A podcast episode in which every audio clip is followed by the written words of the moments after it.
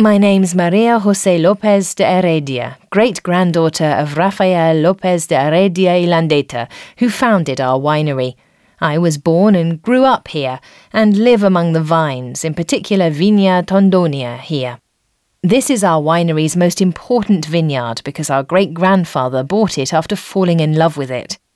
He fell in love thanks to the advice of Bordeaux's top French merchants of the time, but also because he wanted to produce Rioja Supremo, the best wine in Spain.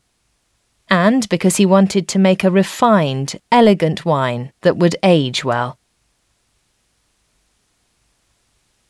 To do this, he needed vines. He needed this soil, this limestone clay soil.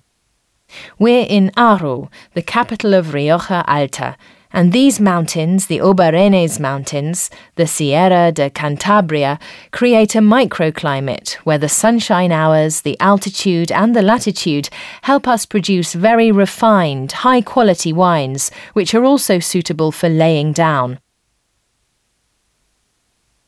That's what made their name, what built our wine's reputation.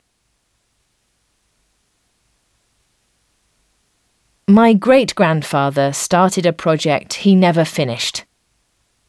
It was a huge project.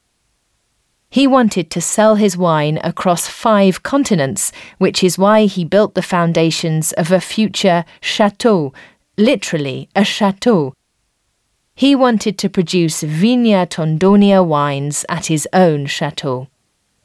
This dream hasn't come true yet and drives us to pursue his dream of producing fine wines for the future.